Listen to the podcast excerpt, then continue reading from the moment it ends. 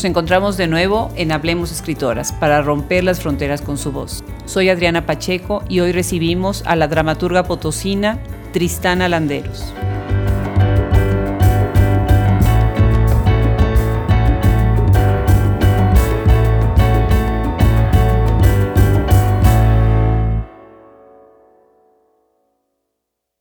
Cuando se habla de teatro hoy en día en el norte del país, uno de los nombres más relevantes es el de Tristana Landeros. Nacida en San Luis Potosí el 15 de octubre de 1974, es egresada de la licenciatura en teatro de la Universidad Veracruzana. Estudió creación dramática en el Centro de Capacitación de Escritores de Televisa y cuenta con estudios de autogestión e industrias culturales por Conaculta y la Universidad Autónoma de San Luis Potosí. Algunas de sus obras son Perros contradictorios devoran mi cadáver, 2015, Fondo Editorial del Estado de México. Y Dramaturgia a domicilio, 2015, Abismos, Casa Editorial, Ponciano Arriaga. El teatro de Tristán Alanderos presenta premisas con diálogos cargados de referentes culturales, la música, los elementos propios de cada historia, en donde el subtexto se va descubriendo poco a poco hasta llegar a donde la dramaturga nos quiere llevar. Sus historias tienen un acercamiento dialéctico a lo que es la sociedad posmoderna, la familia, el ser humano en su más profunda humanidad y conflicto. Pues hoy tenemos a Tristana Landeros en el micrófono de Hablemos Escritoras. Bienvenida. Hola, buenas tardes. Un saludo de San Luis Potosí. Gracias por invitarme. Al contrario, es un verdadero placer. Tú eres la primera dramaturga que tenemos en el programa, entonces estoy muy contenta. Sí, yo también estoy muy emocionada. Ya me sudan las manos. pues representas a una nueva generación de dramaturgas. Platícanos, ¿por qué el teatro? ¿Desde cuándo y cómo llega a ti el teatro? Pues es muy, curioso, o sea, te lo voy a contar rápidamente, que decidí, me gustó mucho la, el plan de estudios de la licenciatura de teatro en, en la Universidad Veracruzana porque no, no sabía para qué tenía aptitudes. Tenía 17 años, entonces no sabía qué iba a hacer en la vida. Y me gustaba, tenía una fuerte carga eh, teórica de historia, del arte, literatura dramática, obviamente, este, historia del teatro europeo, historia del teatro asiático, a la par de muchas materias este, prácticas, ¿no? Desde gimnasia, danza, música y obviamente actuación. Y entonces este, consideré que, que, como no tenía otras habilidades este, académicas más que estas, como lo que tenía que ver con la creatividad o con expresarme corporalmente, hablar, pues decidí estudiar teatro. Y ahí mismo, en la licenciatura, al final, eh, el último año, hay unas materias optativas y una de ellas era dramaturgia. Entonces tú decidías cuál, cuál este, querías cursar durante un año. Y resulta que por llegar tarde a clases, a por, por entrar una semana después de vacaciones, porque andaba en Estados Unidos en un concierto, o sea, me, me esperé hasta ver mi concierto, pues ya yo entré sola a esa clase. Mis compañeros ya habían transitado por todas las materias optativas para elegir una. Y yo entré sola y como me, me sentí muy a gusto escribiendo, pues ya después este, ya tuve que hacer formal ¿no? mi elección de dramaturgia. Entonces, durante un año estuve tomando esa materia como única alumna.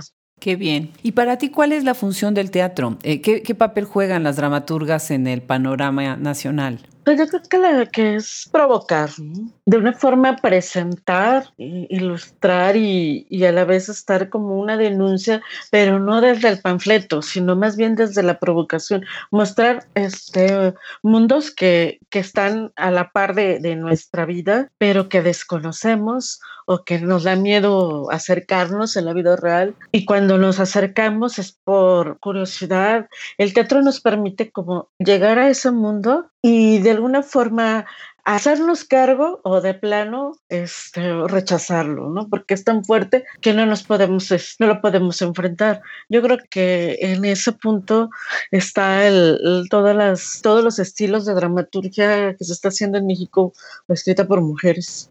¿Qué significa ser dramaturga entonces en el norte del país?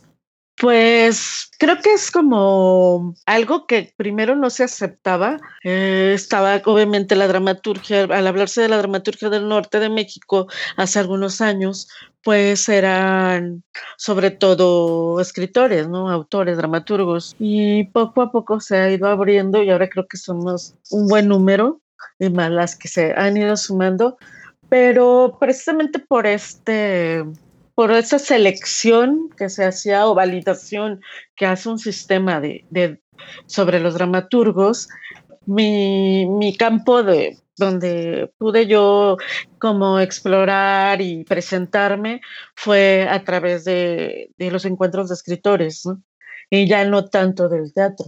Qué bien. ¿Eres también actriz? ¿Participas en tus obras actuando? Pues en, en las lecturas sí.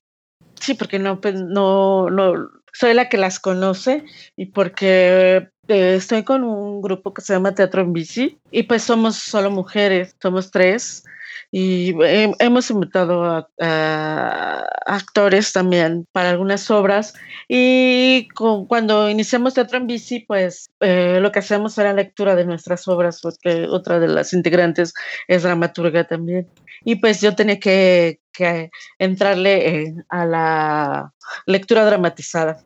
Qué bien, qué interesante. ¿De qué manera percibes tú el teatro en relación con el público, con tu público y tu teatro? Mira, es muy, muy curioso porque eh, mi público surge de la lectura de las obras. Esa cosa contraria como el, procedimiento natural de, una obra de teatro, eh, escribirla, llevarla a un grupo para que la represente, se estrena, se dan funciones y se crea un, otro público. El mío ha sido a través de la lectura. Entonces, o sea, de la publicación de las obras y la lectura de, que hacen de, estas publicaciones. La verdad, eh, muchos de ellos eran conocidos míos que no sabían, que, o sea, sabían que me dedicaba al teatro, pero no que escribía. Me, me, me enorgullece decir que sí se han formado bastante lectores de teatro de dramaturgia a partir de, de la lectura de, de, estas publicaciones, porque descubren también ellos que, que, no es tedioso, que obviamente si lees una obra de teatro, pues la lectura dura lo mismo que, que dura la puesta en escena, ¿no? Claro, no, pues sí, te, te, tengo que felicitar porque yo creo que sí has abierto muchos caminos para la gente que a veces tiene como la duda si engancharse con el teatro o no. Antes de empezar a hablar ah, de tus obras eh, directamente, platícanos un poco. Tú trabajas en un museo, ¿verdad? Así es, en el Museo Laberinto de las Ciencias y las Artes. Qué bien. ¿Qué haces ahí? ¿Qué tipo de museo es? Es un museo de, interactivo de divulgación científica y entonces se reciben se trata de, estimular las vocaciones científicas en el público que nos visita. Ah, qué bien, pero eh, tienen eh, em, niños también que van al, me imagino que sí, ¿no? Tendrían actividades con los niños y demás.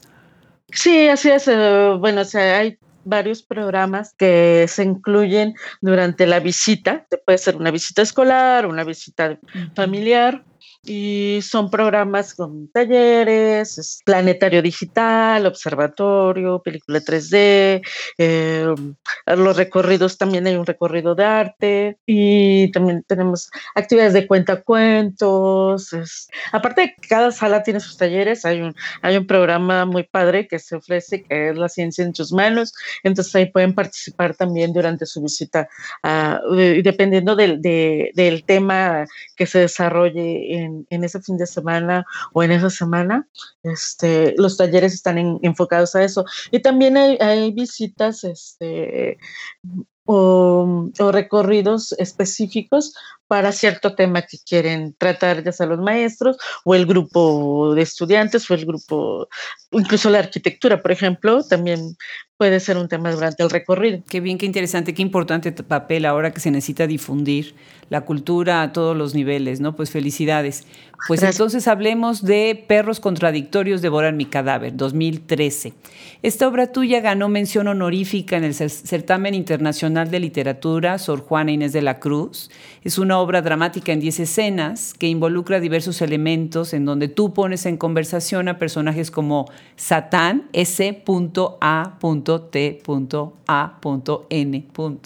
Whisky, su hijo, Nina, su esposa, la música de una banda de rock, y pues si te parece, leamos una parte para que los que nos escuchan se den cuenta de, cómo escribes, de, qué tipo de, dramaturgia haces. ¿Te parece?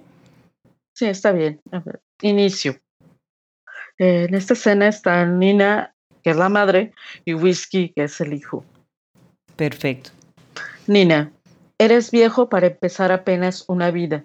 Whisky, Así es, y ustedes contribuyen a ello. Es una decisión. Quiero dormir junto a mi mujer y despertar con ella todos los días, buscar el desayuno juntos, viajar durante el verano, bañarme en el mar con mi futura esposa y creer que aparece de nuevo un deseo por vivir y que se vaya esta ansiedad de querer dormir por siempre. Nina, debiste seguir con tu psicólogo. Ya decía yo que no era conveniente que dejara la terapia. Esos pensamientos oscuros, melancólicos, solo existen en la literatura, en el cine, en la música. En la vida real no sirven para nada. Whisky. ¿No te has puesto a pensar, Nina, que si continuamente me siento de esta manera es porque me parió un vientre deprimido? que me engendraron en una noche narcótica, que te permitiste perder tus brazos sin pensar en que tenías un hijo que amamantar, Nina, no en nuestra contra, Whisky. Escúchate, no te atrevas a juzgarme, no permitas que una desconocida husmee en nuestros secretos, Whisky. Tú misma los vas a contar en televisión abierta. Y estoy muy de acuerdo. Tendrás dinero suficiente para pasar una temporada tranquila, tus últimos años, hacer inversiones, ir con un buen médico, realizar los preparativos. Nina, sin invocar a la muerte. La muerte baila tango junto a ti. Increíble, qué papel este de Nina, ¿verdad? Es un papel muy complicado, muy bien construido. Platícanos, platícanos de tus personajes, platícanos de Nina, platícanos de esta obra. Pues esta obra la, tenía como un... Estaba bastante harta de escribir sobre lo mismo, sobre la violencia en México. y tenía varias ideas para escribir otras obras, pero precisamente como estaba en Monterrey, pues no podía alejarme de los pensamientos, eh, de los sucesos. Entonces me fui eh, a un seminario internacional para dramaturgos en, Buenos Aires y afortunadamente la distancia bastante distancia de por medio, me ayudó a tener, o sea, a tranquilizarme yo en el diario de ambular por las calles y, a ir a, a, todas partes sin miedo y ya sacar las ideas. Yo tenía la, idea de escribir una obra sobre músicos eh, ya grandes que nunca triunfaron. Quería hacer eso, o sea, que tenía, tenía ciertas ideas, y pero no las podía desarrollar porque, por, por, lo que te digo, la situación violenta me estaba Estabas atrapada. Sí, me, todo el tiempo me preocupaba. Teníamos todo un sistema de, para comunicación por si pasaba algo, ¿no? Entonces, estando allá, pues afortunadamente me pude desarrollar las primeras escenas de esta obra que tenía cambio de título, los personajes cambiaron de nombre porque no me atrevía. a pesar de que todo el mundo dice que las otras obras son muy violentas, a mí me costaba mucho trabajo llamar a, a esto que, está en perros contradictorios, decirlo por su nombre, no decir, no decir adultos mayores, sino decir viejos, o sea, cómo, cómo enfrentarlo, cómo la mamá, o sea, Nina, rechaza todo, rechaza a la familia, ella quiere ser ella, o sea, ella es una egoísta, pero siempre que parece que Satán es el, el antagonista, no, al contrario, siempre la apoyó y estuve con el hijo, pero yo quería como mostrar este poder de, de esta mujer, de esta, de la figura central femenina, pero cómo hacerla aún más fuerte. Entonces, eh, como deambulaba mucho por San Telmo, caminaba y caminaba y caminaba, y veía las, las tiendas de antigüedad y ya tenía una anécdota sobre, que la incluía en la obra, sobre la Venus del Milo, ¿no? una persona que decía, bueno, es que me regalaron algo, una, una escultura que está rota. Entonces dije, esto, como veía constantemente estas tiendas de antigüedades, si es que de aquí está muy, muy este, escénico todo esto, esto en sí mismo es una puesta en escena, esta, esta tienda o, estas tiendas. Entonces tenía como demasiados estímulos para poder desarrollar la obra, cosa que aquí en México ya no tenía. Sí, y, bueno, eh, también estando allá, hablé con muchas personas mayores y sé que qué interesante es escuchar su punto de vista de la vida, escucharlos hablar del teatro, aunque no fueran dramaturgos ni actores, ellos van al teatro, ¿no? Como espectadores o de la literatura, o sea, cuando me decían, ¿cómo te llamas, Tristan? Ah, claro, por esto y esto. Y empezamos a hablar del cine, de literatura. Entonces dije, claro, yo me estaba enfocando como un público muy de mi edad y yo quería escribir hacia, como hacia el futuro, ¿no? Hasta mi propio futuro incluso, que es una preocupación ahora, ¿no? Entonces, eh, a partir de ahí surge, surgen los personajes, como te digo, los nombres fueron cambiando hasta que ya me armé de valor y dije, ¿cómo va? Así están las cosas. Claro. ¿Por qué Satán así? ¿Cómo lo escribes? Porque e, eso todavía es una pequeña censura. que no me atreví a ponerlo como tal, ¿no? Satán. Yo dije, para que sea más, este, es, em, como un personaje, ¿no? Es, él es un personaje de sí mismo. Sí, increíble, increíble. Hay unas escenas con el hijo que a, mí me encantan porque además tiene toda clase de, eh, ya sabes, este cariño filial, ¿no? Protector, y de repente se invierten los papeles y el protector es el hijo, y así van y vienen, y él mismo está pues atado a esa falta de fama que, tuvo y sus amigos y lo que significa la música, ¿no? Si entran a la página de Facebook de Tristana, podrán ver el póster de la obra, que está muy original, felicidades. ¿En, en dónde se ha presentado Perros Contradictorios Devoran mi cadáver? Fíjate que sabes, va a ser el estreno este, nacional, internacional y mundial de la obra, porque precisamente por, por, la edad de los actores y que aparte son músicos de los personajes, este, por la edad de los personajes, a la gente le interesaba, a varios directores, cómo, cómo llevar la escena. Y la directora, Mabel Garza, es de Saltillo, se animó, o sea, la leyó hace algunos años, hace como dos años, y luego por cuestiones de, de, trabajo de ella misma, pues no podía dedicarse al teatro. Hasta que en diciembre me dice, bueno, noviembre me dice, ahora sí va a Tristana, pues vamos a, hacer una conversión con, bueno, pues se voy a plantear el proyecto para hacer una conversión con el estado de Coahuila, y pues ya la quiero montar, si, si conozco a la gente, entonces yo le dije, pues adelante, mira, yo no me puedo meter mucho en el, en el en el proceso creativo, porque estoy hasta acá, no estoy en San Luis, estoy en Saltillo, pues no tengo, como digo, tienes la, toda la libertad. Y sí me sorprendió que sin conocernos, porque no nos conocemos en persona, este, toda la estética del cartel, del, del póster, estaba genial. Genial, genial, genial. ¿Qué pasa con Saltillo? O sea, súper interesante la escena eh, de teatro en Saltillo. Ahí está Marina Herrera este, escribiendo también, está esta compañía de Calaverita de Azúcar, que Saltillo es, está generando muchísimo teatro. Y, también San Luis Potosí, esa zona, ¿no? Muy interesante, Torreón, sin lugar a dudas. Sí, creo que, que, primero se hablaba, por ejemplo, de ciudades como Querétaro, o sea, fuera del centro, Querétaro, Guanajuato, y ya San Luis tiene un movimiento de, de hace varios años, tenía compañías, pero ahora fueron surgiendo este, otras compañías de teatro. Y y constantemente hay en, no solo en espacios oficiales, sino en espacios de independientes, alternativos, todo tipo de teatro, el más como más tradicional dramáticamente hasta lo más experimental. En estos momentos yo no he visto, este, todavía no he tenido chance de ir, se presenta una obra sin actores, entonces estoy así de a ver, ¿cuándo voy a poder ir a ver eso? Ah, no me digas, qué interesante. Después nos platicas. Bueno, pues hablemos de tu otro libro, Dramaturgia a Domicilio, 2015. Este libro tiene 10 obras teatrales. Eh, eh, una de ellas es Morir en la Raya, 2007, ganadora del premio Manuel José Otón. Otra es Bolitas de Naftalina, que ganó el primer concurso de dramaturgia express de la semana de la dramaturgia internacional. Y es interesante tu estilo de escritura, porque acá como además estás condensando eh, varias obras que ya tenías, me imagino, hay mucha presencia de varios elementos muy diversos, ¿no? Como la música, la cultura local, el internet, el ciberespacio, los antros, ¿no?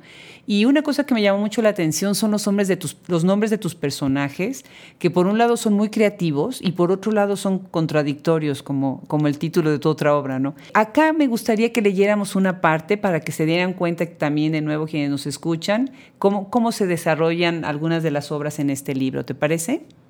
Sí, este, les voy a leer una, una parte de una escena de, de Morir en la raya. Los, personajes que intervienen en esta escena son Pixie y Botquita, que son dos mujeres. Al día siguiente, Pixie, ¿y cómo está Botquita? Bien, creo.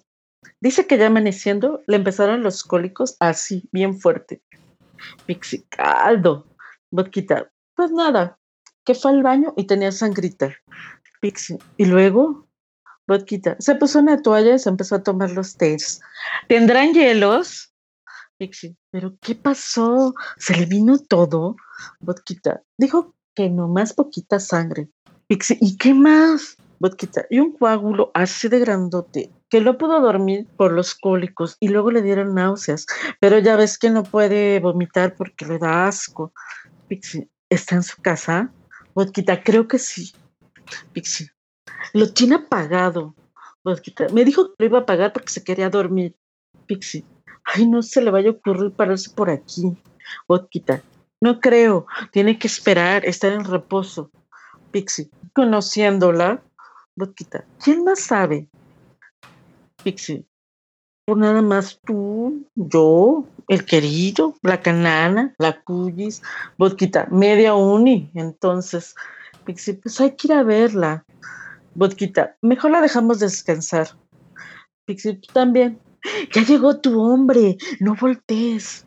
Botquita, ¿viene solo? Pixie, como siempre, y descalzo. ¿Cómo te puedes besuquear con ese hippie? Botquita, yo lo veo guapo. Me encantó la lectura, me encantó. A ver, Tristana, platícanos, platícanos de, de todo este libro y ahorita seguiremos leyendo un poco más porque está fascinante. De hecho, el, el, tomo que tú tienes de Dramaturgia a Domicilio te, es la segunda edición hubo una primera edición publicada por la Universidad Autónoma de Nuevo León. Lo que yo quise fue publicar todas las obras.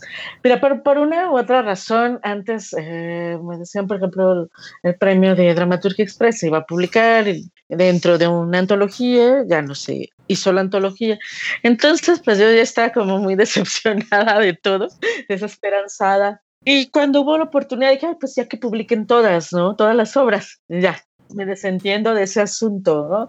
Porque finalmente, pues, la gente preguntaba, ¿no? Oye, pues, si tienes obras escritas, ¿dónde las puedo leer? En el modo de, oye, te mando el archivo, ¿no? Se veía muy poco profesional.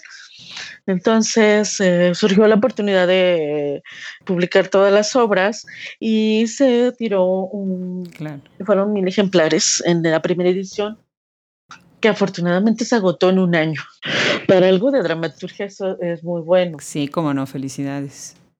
Sí, porque pues, digo, casi generalmente los que leen dramaturgia están, porque están involucrados con el teatro, ¿no? Como investigadores, como tú, pero pues si no tienen ese interés, no, no se lee tanto. Entonces, después pasó que me decían, ¿y tu libro dramaturgia de domicilio? Yo, pues ya se agotó, que ya yo no tenía ejemplares, ya no se podía conseguir, y una persona que leyó, este, una editora que leyó ese, esa primera edición, y me dijo, es que me interesa. Eh, y yo así de, pero pues es que, o sea, como que dramaturgia no, no, mejor te escribo algo nuevo. Pero finalmente, como no teníamos, este, pues ya no podía promover nada de mis obras, pues decidimos sacar una segunda edición. Perfecto, pues felicidades. Antes de que hablemos sobre 140 eh, en San Luis Potosí, me gustaría que nos hablaras algo sobre los nombres de tus personajes, por ejemplo, huevo de Pascua, los huevos de oro, canana, botquita. ¿De dónde salen estos nombres de los personajes? Pues es que, como, dice, como me dicen en mi casa, tus amigos no tienen nombre, tienen apodos. Entonces, pues, eh, ¿qué escucho? ¿No? O sea, por ejemplo, Botquita, en este caso, es como la que siempre está de fiesta es como alegre, ¿no? O sea, la que le vale todo y, de alguna forma pone, eh, le quita la, la, pesadez a la obra, a los temas que se tratan, que se hablan en la obra. Y entonces, o sea, de palabras que me llaman la atención o de apodos que, que escucho, y algunos los cambio y otros, este, no, de whisky, por ejemplo, este, sí conocí a un niño, un bebé, llamado Whisky. O sea, sus papás son punks acá, super punks, ¿no? Y, ah, y cuando, cuando veo al niño ahí en una tocada, le digo, ay, qué bonito, ¿cómo se llama? Whisky. Y yo, bueno, sí es el apodo, pero ¿cómo se llama el niño? Whisky. Y yo, ok. un amigo les tomó una foto, estaban ahí, mi amigo toma fotos de, de todas las tocadas. Entonces me dice, ah, le, le comento tiempo después, fíjate que me encontré otra vez a los chavos con whisky. Y me dice, ¿se llama el niño? yo, sí, así se llama. Le diles que tengo su foto si los vuelves a ver y las volví a ver, le digo, oye, un amigo les tomó una foto, ah, sí me acuerdo.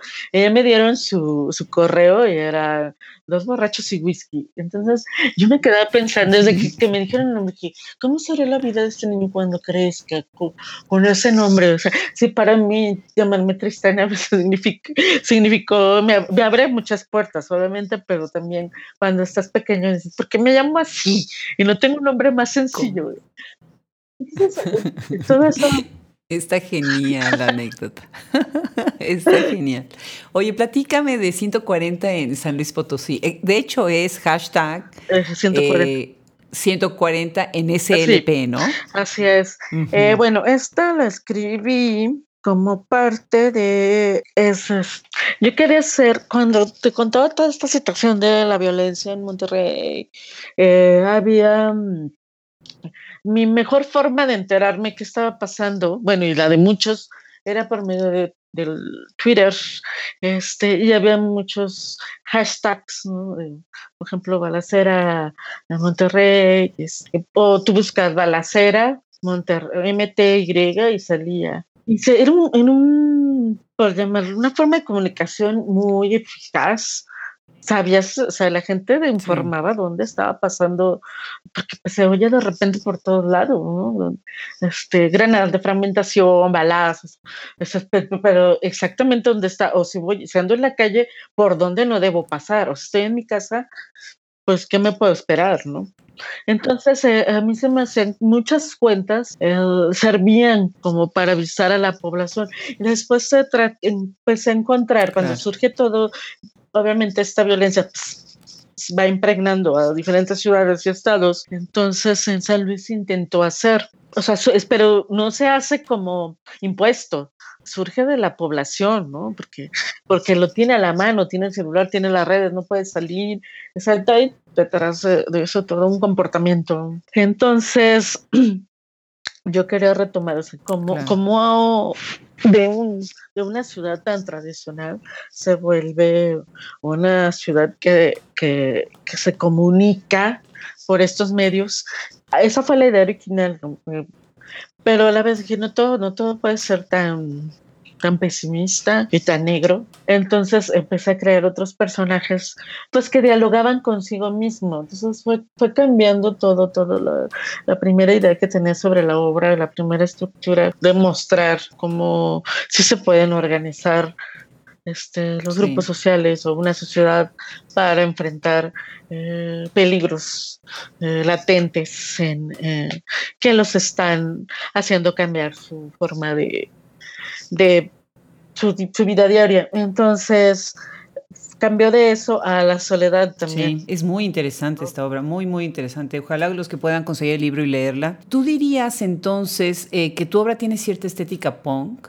y a eso, de alguna manera, eso conviertes una suerte de autoficción en, en este tipo de obras. Fíjate que, que, que no en, las obras, en el teatro no, yo creo que, en los cuentos que tengo incluso se llaman con cuentos. Este, ahí sí podría decir, totalmente son sucesos que me, que me han pasado y que no le han pasado a varias personas que conozco, obviamente los los este pasando por la ficción, ¿no? Y porque es un mundo que, que causa mucho interés, pero en el teatro no. De hecho, la única obra que tengo ahorita publicada eh, que tiene esta estética es la de perros contradictorios. La demás, este, yo no la había visto así, ¿eh? la verdad, no sé. No, no, no, yo tampoco es una pregunta porque como sé que escribes cuentos y porque tienes esta, esta línea punk, de cuentos punk, eh, por eso estaba yo también preguntando, ¿no? Sí, sí, sí, este, como en los cuentos sí, totalmente, ¿no? Y, en las reseñas que hago de las tocadas, pues sí, pero no, en el teatro no, he pasado, transitado por diferentes temas y hasta ahorita creo que este, finalmente con perros fue, esto, esto es lo que me gusta en la vida, siempre me ha gustado, ¿eh? este, estos los conciertos, conocer bandas, conocer qué hay detrás. Entonces, hasta imagínate cuántos años después puedo escribir sobre lo que realmente me gusta. Claro, claro. Eh, ¿Quisieras leernos un fragmento de tu obra, eh, Una golondrina no hace verano, 2009? Ahí hablas, entras a la problemática familiar, que es otro de tus temas. Y me gustaría en este fragmento, pues, eh, fijar la mirada en este personaje de la madre y después hablarnos, hablar sobre precisamente cómo concibes a la familia desde tu dramaturgia. Así es. La obra se llama Una golondrina no hace el verano. Nos voy a este, leer un fragmento de la escena donde participan madre y padre. Sí. Madre, en una situación parecida nació Hannah. Al paso de los años, los golpes aumentaron. ¿Le puedo decir algo con sinceridad? Yo no esperaba ese embarazo. ¿Cómo podría querer otra hija? No después de conocer bien a mi marido. No cuando Erika, mi otra hija, la mayor, todo el tiempo entraba y salía del hospital sin explicación. Cuando intenté llevarla con el gran médico y guía, padre me lo impidió y dijo, padre, no empieces, madre. Y me llovieron las bofetadas, los puñetazos, las patadas. Todo lo recibí con tal de que no tocara, que no les contara cuentos para dormir. ¿Cómo hablar? ¿Cómo preguntar? ¿Cómo decir? Mi hija mayor lloraba, tenía pesadillas y diarreas. Yo embarazada otra vez, cuando supe que era niña, otra niña, decidí. Toqué las puertas de las casas de cada una de las señoras que conocía. Inventé una historia de acopio de medicamentos para damnificados, para salvar vidas, para arruinar otras, Afortunadamente una vecina me dijo, incluso me entregó un esquema de cómo debía mezclarse cada una para lograr cada efecto. Sentí golpear el suelo. Descargas eléctricas sacudieron mi cuerpo. La espuma del mar apareció cuando ya no pude parapadear. Y luego blanco. Luces blancas, extraños vestidos de un limpísimo azul, corrían, gritaban y soplaban dentro de mi boca. Dolió mucho, pero fallé.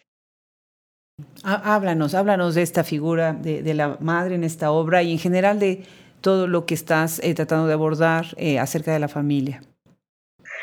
Pues, este, fíjate que esta obra surge por, por varios este, sucesos que me relataban ya para este entonces, antes de escribir esta obra, eh, ya las personas acudían a mí para contarme sus historias y, y, que las, y las mostrar en teatro. Qué interesante. Sí, ya me dicen, te voy a contar algo para que lo escribas.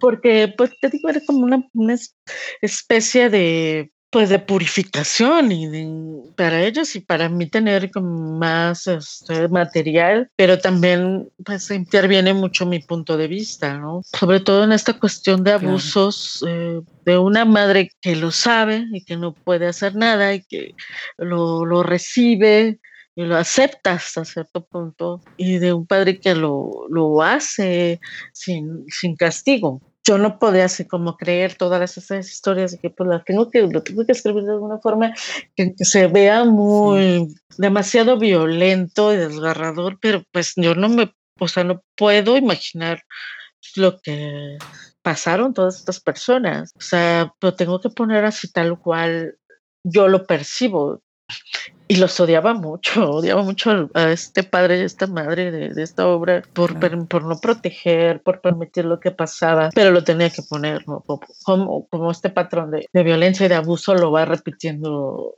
Hannah durante toda la obra. Y de, Sí, estas relaciones de, codependencia también. Así es. Y que yo no, no, no tenía muy claro en ese entonces que realmente si te desenvuelves en un ambiente de abuso, uh, todo lo que, todo lo que viene va a ser así hasta que no tomas una decisión y tratarte, ¿no? Y, también pues denunciar, aunque sea muchos años después. Y ahorita lo estamos viendo, ¿no? Como todas estas denuncias salen a la luz pública. Y, y bueno, las personas no son lo que creíamos que eran, ¿no? Claro. Platícanos un poco sobre tus acotaciones. Son muy singulares. A veces eres muy explícita en ella en cuanto a personajes, escenografía, espacio, y otras veces casi no tienes acotaciones.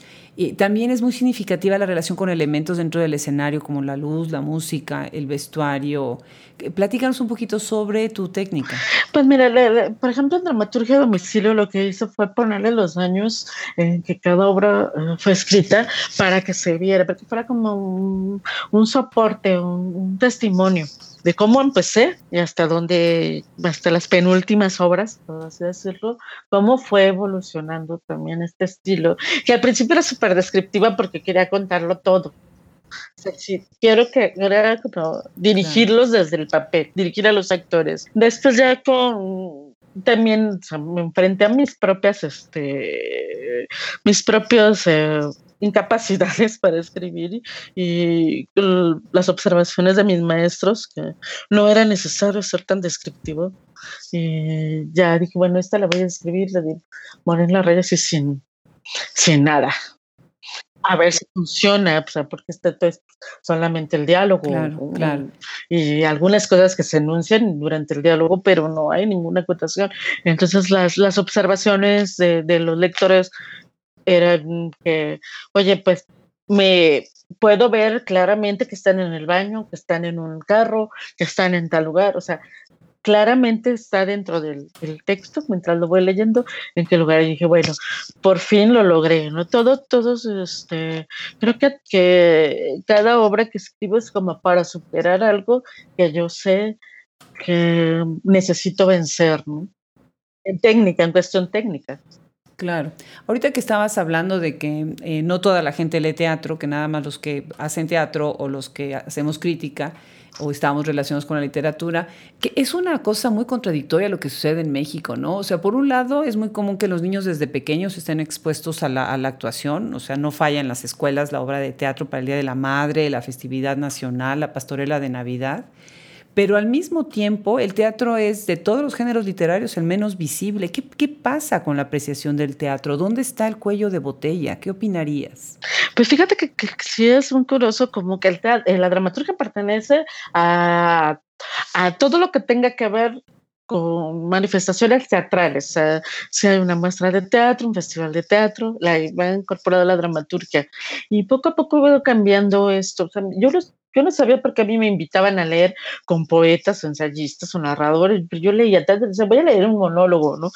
O sea, voy a leer escenas de esta obra. Pero sé qué bueno que, que están invitando a, a, dramaturgas, dramaturgos, este, porque finalmente pues son, es literatura, ¿no? Dramática, pero literatura. Y sí, estaba como muy separada. Ahora ya, ya se busca mucho que estén representados todos los géneros y no solo cargados hacia, hacia lo, por así decirlo, como institucionalmente aprobado como literario porque yo creo que también depende de, de, de unas de, de, ciertas políticas culturales eh, pasadas que se, se, le daba prioridad a la narrativa, a la poesía, al ensayo, este, como solo, solo se le daba esta validez literaria a esos géneros. Y la dramaturgia, bueno, eso pertenece al teatro. Eso le corresponde a todo lo que es la coordinación o dirección de teatro, festivales de teatro. Y viene desde ahí, yo creo que esas etiquetas. Y eh, desgraciadamente el tiempo se nos está acabando. Eh, me gustaría que para cerrar el podcast, pues nos dejaras con algo eh, para cerrar esta conversación. En, qué estás trabajando? ¿Qué quieres decir por, para despedirte del público? Pues bueno, yo quiero que invitarlos a que conozcan la página Dramaturgia Mexicana www.dramaturgiamexicana.com. Ahí estamos, eh, va a ser noventa y tantos dramaturgas y dramaturgos que escribimos teatro en México. Las obras se pueden descargar sin costo para, para el visitante, para, para que se lea todos, todos en algún momento montamos una obra de teatro por cuestión de este, laboral, escolar, académica, y ahí pueden consultar diversos temas, y pues este, eso será la invitación. En lo que estoy trabajando, pues no les puedo decir más que esperen el estreno de Perros Contradictorios Devoran mi cadáver, va a ser en Saltillo el 8 de junio, eh, pero bueno, buscamos poder mover la obra a otras ciudades.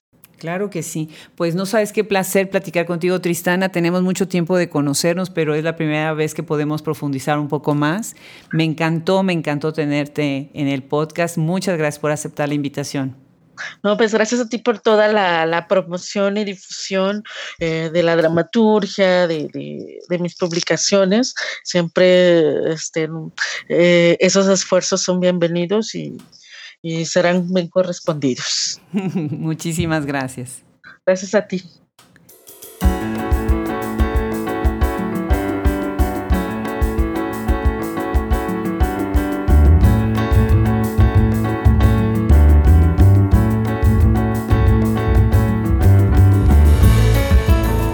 Hablemos Escritoras es gracias a la producción de Fernando Macías Jiménez y Camila Torres Castro. Página de internet Andrea Macías Jiménez. El logo original es de Raúl Bravo Velázquez.